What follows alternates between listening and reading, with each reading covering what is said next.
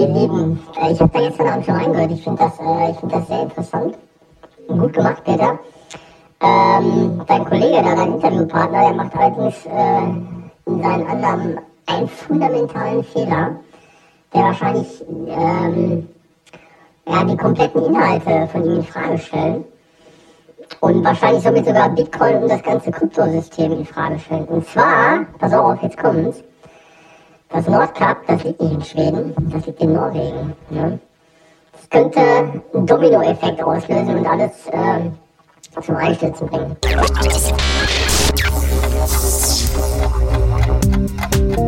Willkommen bei Innovate and Upgrade. Mein Name ist Peter Rochel und hier geht es um Tools, Methoden und Praxis der strategischen Unternehmensentwicklung.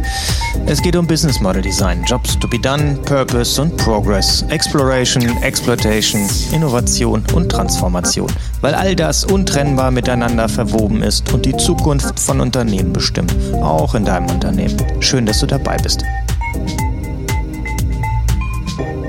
Ja, und das, was wir im Teaser gehört haben vor dem Intro, das war ein Audio-Feedback, das mir anonym zugespielt wurde aus den Tiefen des Internets. Und äh, was bleibt dazu zu sagen? Zunächst mal wahnsinnige Freude für Feedback. Herzlichen Dank dafür. Und ähm, ja, eine furchtbare Enttäuschung natürlich, dass wir es so derartig äh, versaut haben. Ähm, ich weiß nicht, wie Daniel seine Tränen wieder trocknen will, wenn er denn davon mitbekommt, was er da womöglich an Schaden angerichtet hat.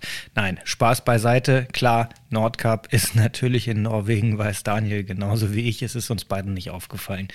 Vielen Dank dafür und wir hoffen, dass wir da kein großes Beben ausgelöst haben.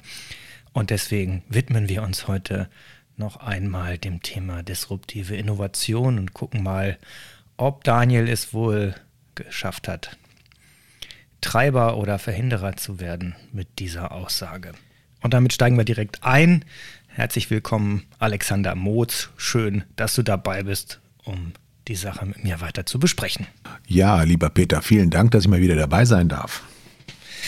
Genau, wir haben uns zusammengesetzt, um die Episode 26 der zweiten Staffel mit der Straßenumfrage nachzubesprechen. Das ist ja unkommentiert erstmal nur ähm, und ungefiltert äh, dargelegt worden. Und äh, jetzt geht es darum, das mal so ein bisschen besser einzuordnen. Ich hatte ja nur kurz vorher erwähnt, dass es im Rahmen einer groß angelegten Studie zum Thema disruptive Innovationen mhm. am Beispiel in diesem Fall von Bitcoin stattfindet. Was ist dein Eindruck dazu? Welche Fragen hat das in dir aufgeworfen? Du bist ja etwas später eingestiegen in das Projekt. Ja, also ich bin, ähm, ich finde es immer wichtig, äh, da nochmal den Rahmen zunächst mal zu klären.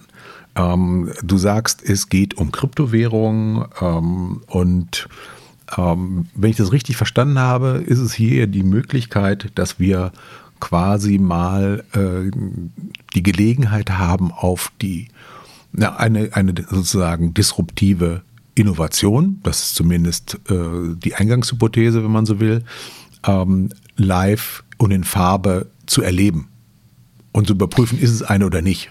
Wir haben ja, wir haben ja beim Begriff Innovation immer äh, eigentlich äh, ja die Situation, dass sowas ja für die Zukunft gefordert wird.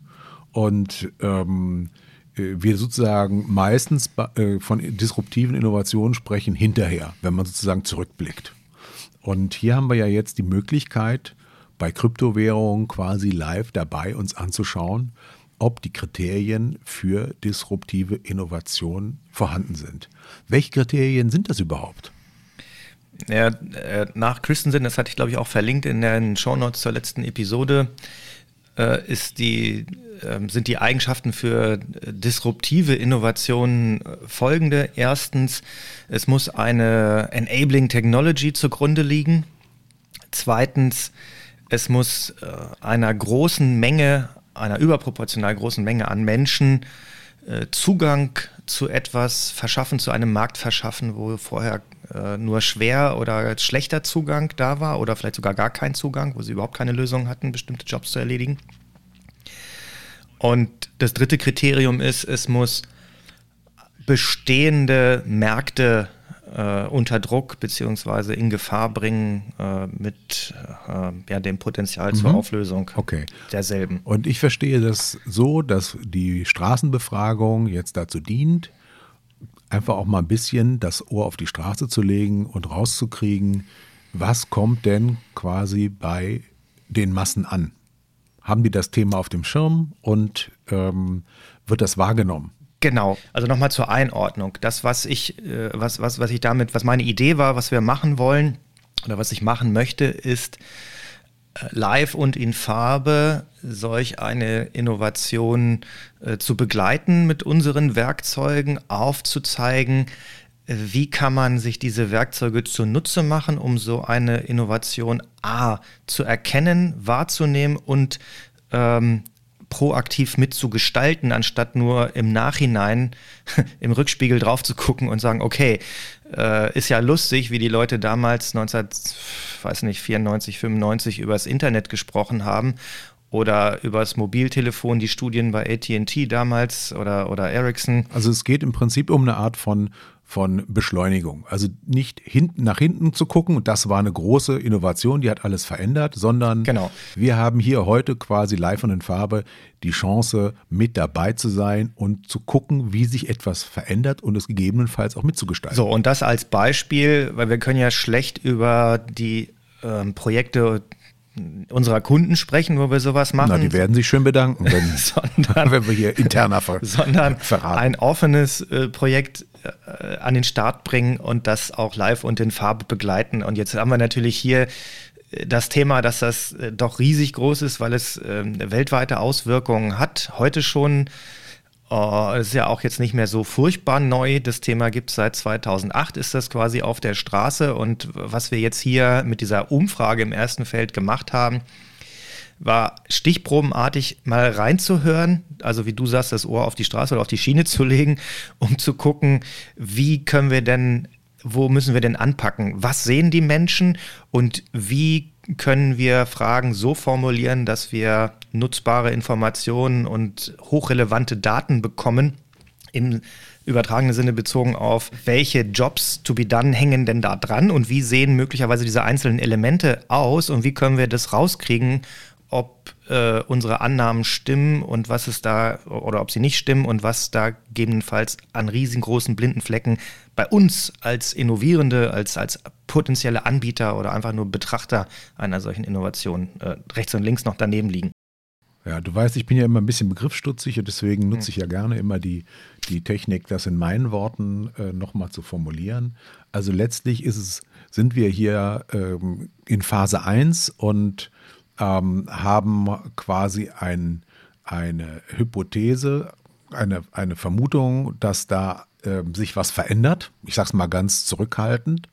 Und ähm, ihr seid jetzt, ich glaube, letzte Woche, vorletzte Woche rausgegangen und wart in Köln unterwegs und habt dort ähm, Leute befragt auf der Straße, richtig? Ja, der Ausschnitt aus dem letzten Podcast, das war das, das Stück in Köln. Vorher schon ist der ähm, Daniel und Tim sind schon in München unterwegs gewesen. Es gibt eine Gruppe, die das auch in Frankfurt macht. Und das, was jetzt rausgekommen ist, äh, sind eben diese äh, kurzen Video, also kurz, ich glaube immer so um die 20 Minuten aus München ist schon draußen, Köln ist draußen, Köln kommt in drei Parts und in diesem Bereich Köln werde ich auch aufzeigen und das nochmal ein bisschen kontrastieren, wie verändert sich das, also wie verändern sich Antworten im Sinne von, wie verwertbar ist das, was ich da zurückbekomme, wenn ich die Fragen verändere, die Art und Weise, wie ich und was ich und wonach ich frage, verändere.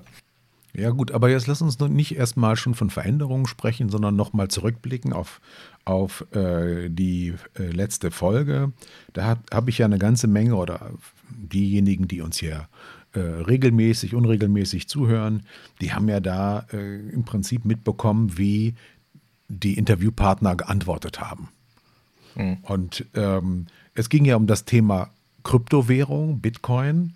Ähm, ich bin ja so ein bisschen allergisch drauf. Nee, es geht tatsächlich überhaupt nicht um Krypto, es geht nur um Bitcoin. Ah, weil Kryptowährung ist für mich keine Innovation, in den, es hat nichts von dieser marktschaffenden Innovation. Ähm, allein Bitcoin hat das. Alle anderen erfüllen diese Kriterien nicht. Okay, gut. Also dann sind wir da ja noch klarer. Ähm, und äh, dann steigen wir doch mal direkt ein. ähm, waren denn die Leute bereit äh, zu antworten? War das schwierig, mit denen ins, ins Gespräch zu kommen? Ich stelle mir das immer so ein bisschen, so ein bisschen äh, ja anstrengend beziehungsweise auch undankbar vor, wenn man dann ähm, ja einfach auf der Straße auf jemanden zugeht. Und äh, wie, ist das, wie ist euch das gelungen und wie, wie war der Dialog zunächst mal ganz offen gefragt? Äh, sehr offen, wobei ich muss also sagen, das ist halt Trainingssache, das ist Übungssache. Wenn man sowas noch nie gemacht hat, dann fällt einem das unheimlich schwer und das hängt sehr viel von der eigenen Körperhaltung, vom eigenen Mindset ab, also von der Körpersprache, vom Mindset, vom Wording, wie man die Leute anspricht ob sie dann bereit sind, einem zu helfen oder eben ablehnend eingestellt sind und das nicht wollen. Wir haben das ja ein bisschen geübt. Ich hatte ja jemanden dabei, noch sehr jung, der äh, Nils, der das dann live und in Farbe direkt austesten konnte. Er wollte auch gleich anfangen, hat dann schnell gemerkt, oh, das ist gar nicht so einfach. Und dann haben wir das so ein bisschen vorgemacht, wie das geht und Beispiele gegeben und dann läuft es auch. Und wenn man da erstmal drin ist, dann geht das auch, äh, sind die Leute sehr äh, ich sag mal, die, die meisten sehr positiv dabei. Sie müssen halt wissen, warum sie das machen sollen. Und dann machen mhm. sie es mhm. auch. Klar gibt es ja. welche, die machen das dann nicht.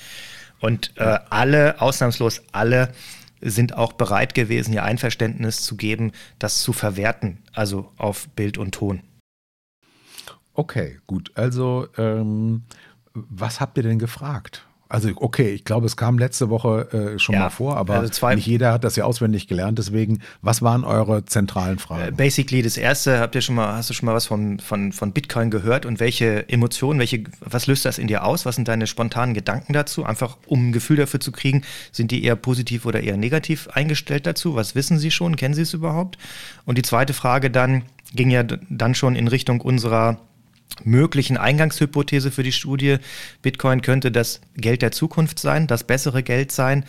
Und äh, wenn jetzt Menschen, äh, wenn das so ist, dann muss man natürlich wissen, welche Eigenschaften muss es denn mitbringen, damit es auch ein besseres Geld sein kann. Und so haben wir also gefragt, ähm, haben wir die Leute erstmal gefragt, ähm, zweite Frage, was, welche Eigenschaften von Geld gibt es denn, äh, die du möglicherweise ähm, kennst und ähm, nach der Frage, also so ein bisschen zielte das darauf ab, rauszukriegen, mh, hm, haben die Menschen eine Vorstellung davon, was Geld ist und wie ein besseres oder schlechteres Geld aussehen könnte?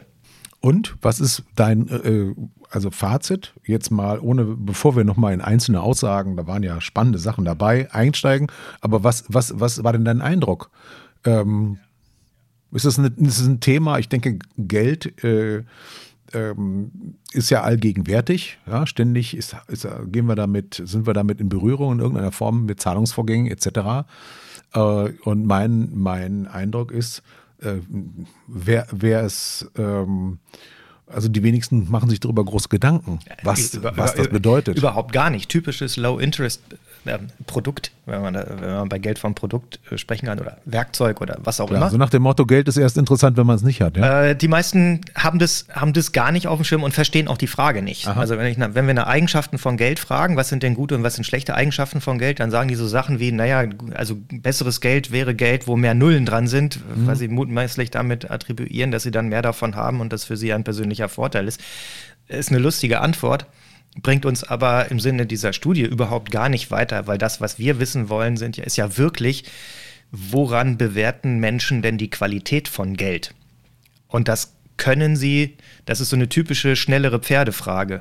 Ähm, also, äh, weiß nicht, ob Schnellere das Pferde, du meinst, du meinst den berühmten Ausspruch von Kollege Ford, wenn ja. ich die Leute gefragt hätte, was sie hätten haben wollen, Genau. Hätten sie gesagt, schnellere Pferde und wären niemals auf Autos gekommen. Nun gut, das ist jetzt aber Richtig, über 100 also wir, Jahre her. Und das ist, das das Problem dabei ist halt, wir stellen die Fragen, die uns einfallen, weil wir angestrengt nachdenken müssten, intelligentere oder bessere Fragen zu stellen, um nämlich genau äh, in die Richtung zu kommen.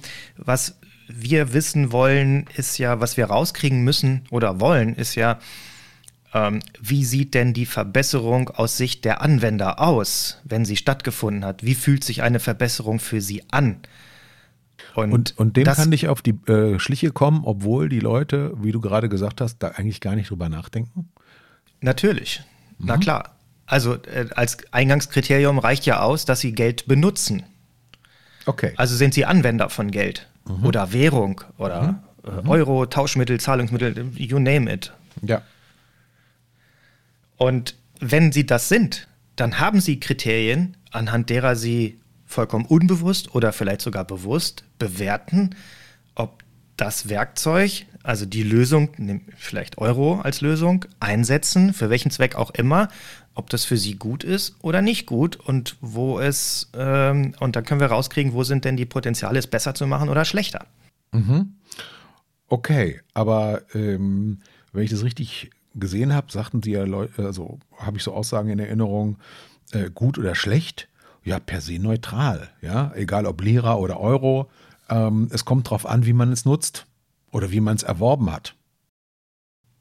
Ja, das ist eine andere interessante Aussage, die ja öfter vorgekommen ist, auch ähm, äh, was sie, also weil Menschen, und das ist, das beschreibt Daniel Kahnemann ganz gut in seinem Buch Schnelles Denken, Langsames Denken, ähm, dass wir dazu neigen, komplizierte Fragen, die wir gefragt werden, durch also auf die wir spontan keine Antwort geben können, weil wir vielleicht die Frage nicht verstehen oder die Antwort nicht parat haben, diese komplexe Frage durch eine einfache Frage, die leicht zu beantworten ist, ersetzen und die Antwort auf diese nicht gestellte äh, leichte Frage geben, äh, die dann dazu führt, dass ähm, ja, also äh, schmutziges Geld, Herkunft, äh, das ist dann doof am Geld, das ist eine schlechte Eigenschaft, wenn das äh, mit unseriösen, unlauteren Mitteln verdient wurde. Oder äh, wenn zu wenig Nullen auf den Scheinen sind, ist das auch eine schlechte Eigenschaft. Ja, aber inwieweit, ich meine, das sind ja, ich sag mal, relativ banale Antworten, aber inwieweit hilft mir das am Anfang weiter? Also wir sind ja hier äh, zum Beginn, ähm, wir haben das ja in einem anderen Kontext gemacht und jetzt haben wir hier ja, äh, wie wir vorhin ähm, drüber gesprochen haben, ein schönes Beispiel, ähm, das quasi öffentlich äh, für jeden zugänglich ist, wo jeder draufschauen kann und ähm, das nachvollziehen kann. Und ich habe den Eindruck, also äh, die Mutter äh, jeder guten Antwort ist erstmal eine gute Frage. Genau. Ähm, und ist, was ist denn noch bei den Fragen rausgekommen? Für dich Überraschendes?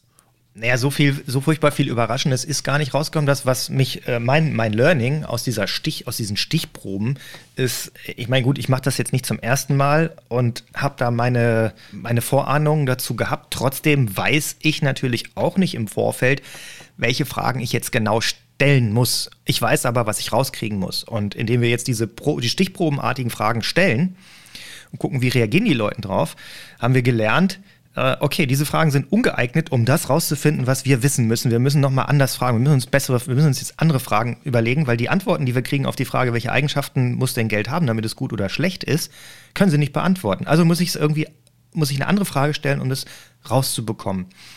Und wir sagen ja auch, wir wollen nicht Meinungen haben, sondern wir wollen ja wissen, wie sich Menschen verhalten. Wir wollen ja äh, Kausalitäten mhm. herausbekommen, nicht Korrelationen. Ja. Das heißt, wir müssen uns jetzt überlegen, dass wir, wenn wir diese Frage, welche Eigenschaften hat denn Geld und was ist denn gutes Geld, ein, ein Highlight für mich war auch das mit den äh, blinden Flecken, äh, wo man dann fragt, okay, hast du denn schon mal anderes Geld benutzt als jetzt alleine Euro? Und dann kommt die Antwort, ja, äh, Diram, glaube ich, war das. Ja. Und, und ähm, hast du einen Unterschied gemerkt? Ist das eine besser oder schlechter als das andere? Ja, der Wechselkurs. Okay, ich habe schon wieder nicht die Antwort, die, die, die Antwort, die kann ich eigentlich auch nicht gebrauchen ich wollte ja eigentlich wissen, eigentlich wollen wir ja wissen, was hast du denn damit gemacht und warum hast du denn, warum konntest du in der Situation nicht das, wenn du vorher gesagt hast, Euro ist gut, wieso hast du denn nicht Euro benutzt?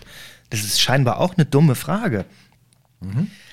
Aber plötzlich wird dann klarer, unter welchen Umständen, da kommen wir dann zu den Fundamenten der Jobs to be done Theorie. Es sind die Umstände, auf die man gucken muss, nicht auf die Kunden selbst ähm, und das müssen wir messen, dass es abhängig ist von den Umständen, wo die Qualitäten messbar werden. Also der Fortschritt. Ja, wenn ich irgendwo in Urlaub bin, wo ich mit meinem Euro kein Eis kaufen kann, dann kriege ich halt kein Eis.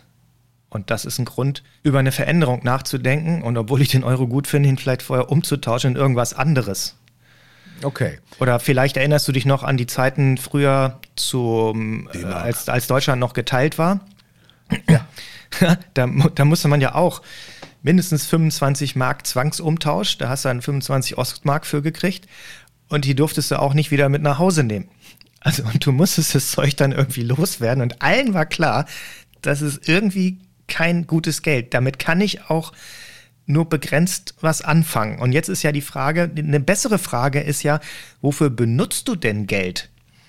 Kannst du, also hast du schon mal anderes Geld benutzt und warum? Und äh, wieso konntest du dann das andere nicht benutzen? Und dann kommen wir tendenziell eher dahin, wo wir hinwollen, um überhaupt erstmal ein Profil zu schärfen. Wie kriegen wir denn jetzt wirklich raus, welche Jobs hängen an Geld dran und wie sehen diese einzelnen Elemente des Fortschritts aus? Gut.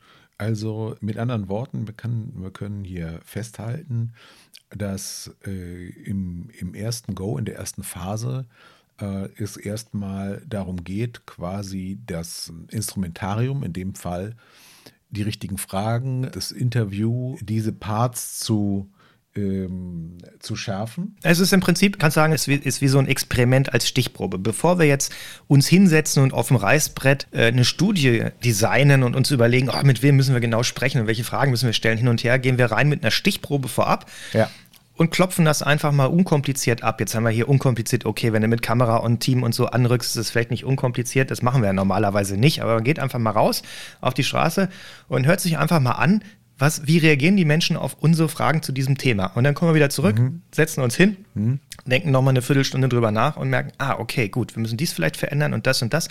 Und dann nageln wir unser Konzept ein Stück weiter zusammen. Und das ist genau das, was wir dann jetzt, wir zeichnen heute auf, was haben wir heute für ein Datum? Heute ist der, der 6. Oktober. Also wir fangen nächste Woche an, dann im großen Team die Hypothesen zu bauen, um die Profile 6. Oktober. für die Probanden zu definieren, um zu gucken, okay, wie finden wir jetzt überhaupt einen Zugang? Weil das ganze Thema, das ist die nächste gemeine Eigenschaft von marktschaffenden Innovationen, vorher weiß halt noch keiner, mhm. Wie viele Jobs da, also Jobs to be done, da dranhängen und in welche Bereiche das alles ausstrahlen kann. Wir müssen einen Anfang finden, ansonsten ist das Ganze zu komplex. Wir müssen einen ersten Zugang finden. Und dann das ja. machen wir nächste Woche dann. Da bist du ja dann auch dabei als, als, als Mentor und als ähm, Co-Trainer, okay. die äh, diese Profile zu bauen und uns zu überlegen, okay, jetzt haben wir ein besseres Verständnis davon, mhm. wie sieht das denn aus Kundensicht aus, weil wir natürlich mit unserer, ich sag mal, Profi-Expertenbrille darauf gehen und viele von denen, die jetzt die Studie mitgestalten und mit dran arbeiten, sind Experten auf diesem Gebiet, also kennen sich aus mit Krypto, wie du sagst, oder mit Bitcoin in allen unterschiedlichsten Facetten. Die haben das von vorne bis hinten schon durchdacht.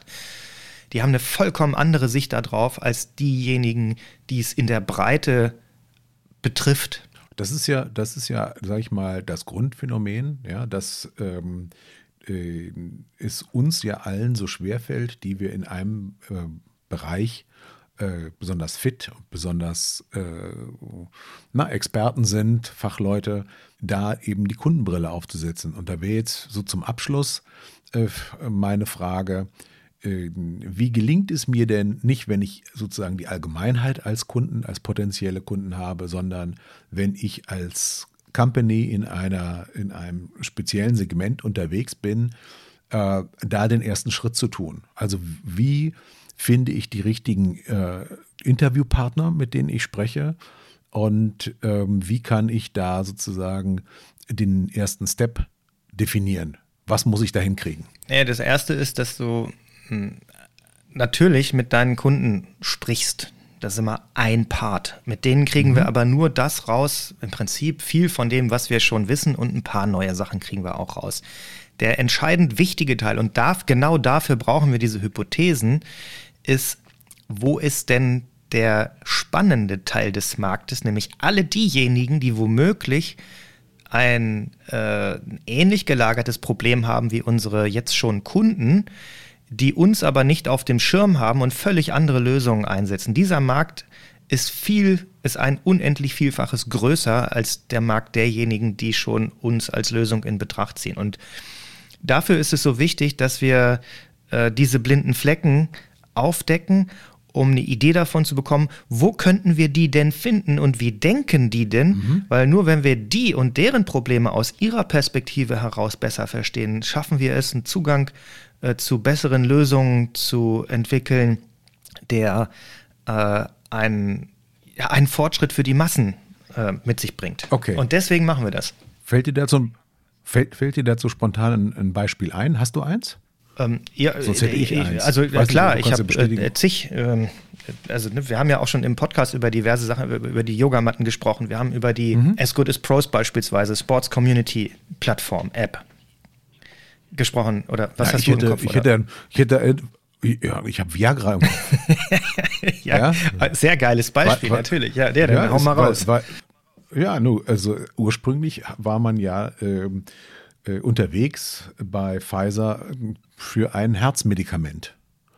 Ja, und, und ähm, man hat entdeckt, dass das Medikament den erwünschten Effekt nicht äh, bewirkt hat, aber dafür einen anderen sehr erwünschten, aber natürlich bei einer anderen äh, Zielgruppe. Ne? Es gibt natürlich sicherlich auch, die Zielgruppe waren Männer mit, mit äh, Erektionsstörungen und ähm, äh, ab und zu mag sich das äh, überschneiden, dass also Herzkranke auch äh, da Probleme haben, aber ähm, de facto war das ja, sage ich mal, äh, oder könnte man das als Beispiel nehmen, wie durch, durch, naja gut, wahrscheinlich durch offensichtliche Marktchancen, die man da gesehen hat, dass man das entsprechend genutzt hat. Aber ich sag mal, das ist ja im Prinzip das äh, der Ansatz, ja, oder? Okay, das würde ich jetzt als Zufallstreffer einordnen. Das war Lucky, Lucky Punch. Ähm. Ja, natürlich.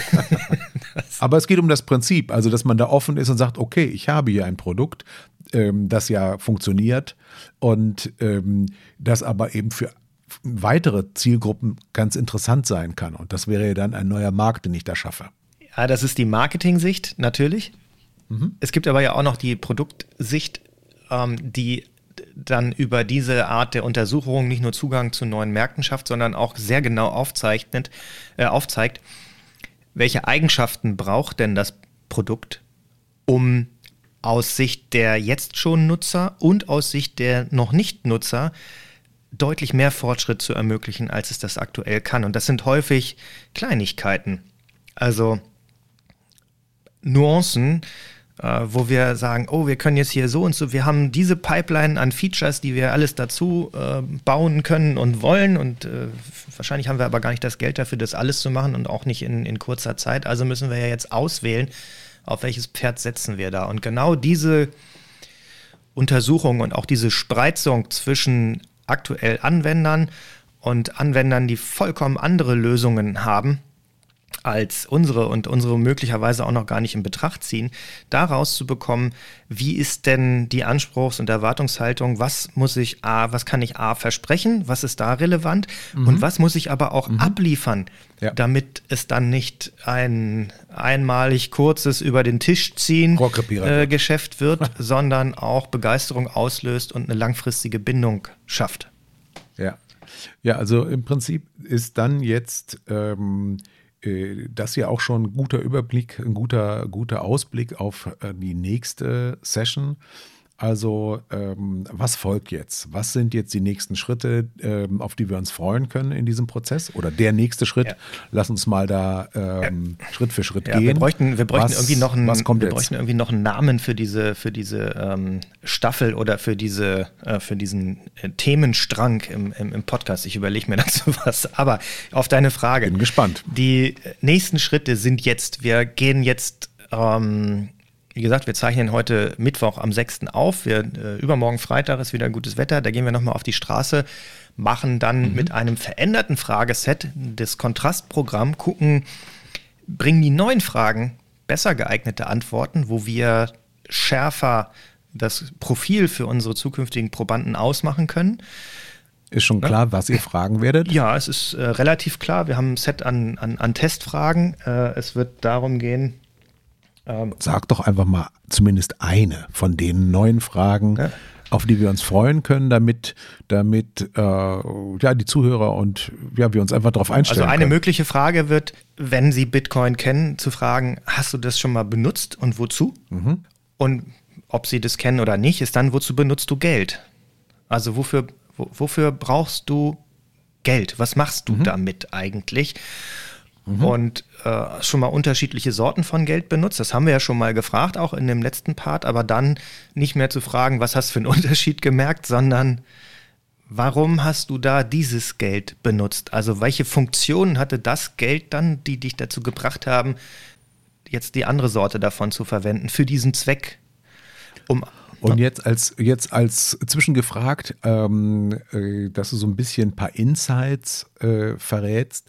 Wie wie hast du jetzt die Frage verändert ähm, im Vergleich zum Mal davor? Was ist da dein Learning im Vergleich zu, zum nächsten Mal? Was, also wie, wie veränderst du den Fokus? Wie versuchst du den, das Thema ähm, besser greifbar zu machen? Kannst du das irgendwie nochmal erläutern, kurz und knapp jetzt zum Abschluss? Ja gut, also ich habe einfach gemerkt, äh, durch die Art und Weise, wie wir gefragt haben, dass die Menschen auf die Frage zwar antworten, aber eine ganz andere Antwort geben, als das, mhm. was ich verwerten kann. Diese Antworten sind hochinteressant, ja. Ich kann aber noch nicht viel damit anfangen, außer dass ich feststelle, okay, sie verstehen die Frage nicht. Auch wenn sie mutmaßlich scheinbar einfach ist, sie verstehen das noch nicht. Sie wissen nicht, mhm. was meint der Typ, okay. wenn der mich fragt, welche Eigenschaften soll Geld haben. Hä, was ist denn das für eine Frage? Okay, also. Und dann merke ich mir, okay, ich, ich weiß, was ich meine, ich kann es aber nicht so sagen, dass die mich verstehen. Also muss ich nochmal einen Schritt zurückgehen, jetzt nicht stumpf so weiterfragen. Mhm und die Antworten abfeiern und dann mir irgendwas zusammennageln und das da passend machen, sondern ich muss nochmal anders ran. Ich gehe nochmal einen Schritt zurück, überlege mir eine andere Frage, sage, okay, gut, wenn Sie jetzt nicht wissen, welche Eigenschaften hat Geld, dann muss ich vielleicht fragen, was machst du denn eigentlich mit Geld?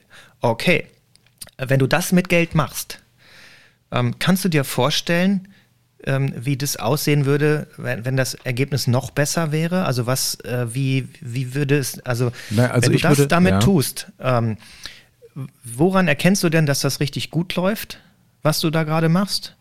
Oder dass es schlechter, äh, ist es schon mal schlechter gelaufen, ist es, ist es schon mal schief gegangen? Also wenn ich das aus meiner Sicht nochmal äh, reflektiere, wäre da der, mein Eindruck, dass du versuchst, mehr die Umstände auszuleuchten. Ne? Genau. So, und, und also äh, Umstände, äh, das ist der eine Part und auf der anderen Seite auch so ein bisschen die Kriterien. Nicht vergessen, ich will ja die, ich will ja den großen unsichtbaren Teil eines, eines Marktes, der gerade, also wir sprechen hier bei diesem Thema Bitcoin aktuell über eine aktuell stattfindende Adoption oder in Teilen der Welt sogar schon Massenadoption. Und in Deutschland sind wir da noch nicht. Wir fragen jetzt ja hier aktuell gerade noch in Deutschland. Wir werden an anderen Stellen der Welt das auch machen. Aber wenn wir jetzt hier in Deutschland drauf gucken, ist das für viele jetzt noch unsichtbar. Und die Frage, die wir spannend finden, ist ja, welche Kriterien, was muss denn passieren, damit die Leute hier in Massen äh, drauf anspringen oder eben auch genau gerade nicht. Also was hält sie denn davon ab? Das, das fand ich, hm, ja, das fand ich auch ganz interessant. Du hast ja auch eine äh, englischsprachige Dame befragt und hm. die sagte ja, ähm, äh, im Gegensatz zu, zu der äh, bei den anderen Antworten überwiegend rauszuhörenden Skepsis, brauche ich nicht, ist dummes Zeug und so weiter, war sie äh, ja eher positiv eingestellt und sagte, es wäre eben äh, etwas, was in unserer globalisierten, vernetzten Welt ähm, die Leute miteinander äh, verbindet, connected. Ja, Online Money, ja. das war das, was, was ihr da ähm, äh, als, als positiver Wert ähm, einfiel. Und ich fand es sehr spannend, dass, obwohl sie auch sagte, ja, es ist natürlich nicht unproblematisch, äh, Geldwäsche, Kriminalität wird damit assoziiert, dass man da also noch zu wenig Kontrolle hat. Aber nichtsdestotrotz ein, war das eine, eine sehr positive Aussage und stand im Gegensatz zu vielen äh, oder allen anderen Aussagen, die eher skeptisch waren. Und vielleicht mag das ein kleiner Fingerzeig sein, dass wir hier in Deutschland das noch gar nicht so richtig auf dem Radar haben und da eben äh, typisch deutsch, ähm, Merkel-Zeit, 16 Jahre, no, immer bloß bewahren, äh, da einfach naja, auch hinten dran sind. Äh, diese Themen Geldwäsche und Co. sind ja in dem Zusammenhang, werden die, die werden ja politisch diskutiert, auch in der Öffentlichkeit. Also da, selbst in der Tagesschau kam dazu schon was, was mit unfassbar viel Falschinformationen gespickt war und äh, schlechter Recherche offensichtlich, aber egal. Na, ich glaube, man braucht auch kein Bitcoin, um Geld zu wäschen, siehe Pandora Papers, die gerade veröffentlicht wurden. Also. Ne? okay, da hast du auch recht, ja. Das, aber das ist ja nicht die Frage, ob das so ist, ob das richtig oder falsch ist. Die Frage ist ja, wie blicken die Menschen drauf? Wovor haben die Angst? Und jetzt muss man hier unterscheiden in dieser Stichprobenumfrage. Es ist eine Meinungsumfrage, um Stimmungsbild mhm. zu kriegen und eine Idee davon ja. zu kriegen, wie können wir jetzt diese Studie auslegen. Das sind ja keine, das sind ja noch keine Jobs to be done, tiefen Interviews. Wenn wir jetzt die Dame an der Stelle, wenn das jetzt ein Jobs to be done Interview gewesen wäre, ja, dann hätten wir natürlich, wenn wir da, oder wäre ich da tiefer eingestiegen und hätte sie gefragt, okay, was genau macht dir denn Angst äh, mhm. an dem Thema Geldwäsche? Inwiefern betrifft dich das ja. denn? Was passiert? Also, ne, ähm, Äh, kannst du dich daran erinnern, äh, dass sich das schon mal ausgewirkt hätte? Also um rauszugehen, ist das eine Befürchtung oder gibt es da ein echtes Problem für die Dame? Und wie ist das dann zurückzuführen auf diese entsprechenden unterschiedlichen Lösungen wie Euro, Dollar, Yuan, keine Ahnung, ja. Dänen, Kronen oder ja. was auch immer oder Bitcoin? Ja. Aber ähm, lass uns an dieser Stelle einen Cut machen. Wir sind schon bei 35 Minuten und äh, ich freue mich auf das Da Capo nächste, übernächste Woche, wenn quasi die nächste Interviewrunde durch ist. Ähm, und ich bin gespannt, wie die äh, Befragten auf deinen neuen Ansatz, auf deine neuen Fragen reagieren und ob dann da erwartungsgemäß mehr Erkenntnisgewinn drin ist. Genau, wir werden darüber berichten, auch über den äh, Fortschritt des Projektes, wie das dann mit dem Hypothesenbau genau funktioniert, äh, wollen wir hier auch weiterhin begleiten, um einfach mal in Echtzeit ähm, ja. ja. oder projektbegleitend das zu machen. Das Ganze ist ein Experiment, auch für uns. Wir wissen nicht, was dabei rauskommt, ob uns das gelingt. Es ist schon ziemlich anspruchsvoll und ziemlich groß und das Ganze auch noch offen. Ja, also es ist ein Abenteuer. Wir sind gespannt. Es ist ein Abenteuer wie immer. Äh, mir hat es auf jeden Fall Spaß gemacht. Ich hoffe, äh, unseren Zuhörern auch. Und äh, dann sage ich an dieser Stelle vielen Dank fürs Zuhören und bis nächste Mal. Genau, und ähm, wenn du jetzt als Zuhörende, als Zuhörender Fragen dazu hast oder was Konkretes wissen willst, dann äh, sprich uns einfach auf die Sprachbox oder schreib uns eine kurze E-Mail. Dann können wir natürlich auch projektbegleitend da drauf einsteigen oder ähm, wenn Rückfragen sind, auch mal konkret darauf antworten. Ja, das war's auch schon wieder für dieses Mal. Und äh, wenn du uns Feedback geben magst, weil es dir gefallen hat oder vielleicht auch nicht, oder du Anregungen oder konstruktive Kritik hast, dann teste doch mal unsere Sprachbox aus. Einfach anklicken, findest du in den Shownotes. Anruf wird ausgelöst ins deutsche Festnetz nach Köln. Keine zusätzlichen Gebühren. Wir würden uns wahnsinnig freuen. Und ansonsten natürlich auch wie gewohnt über Sternchen und Rezensionen bei Apple Podcast. Das wäre wirklich grandios. Und dann hören wir uns hoffentlich beim nächsten Mal wieder.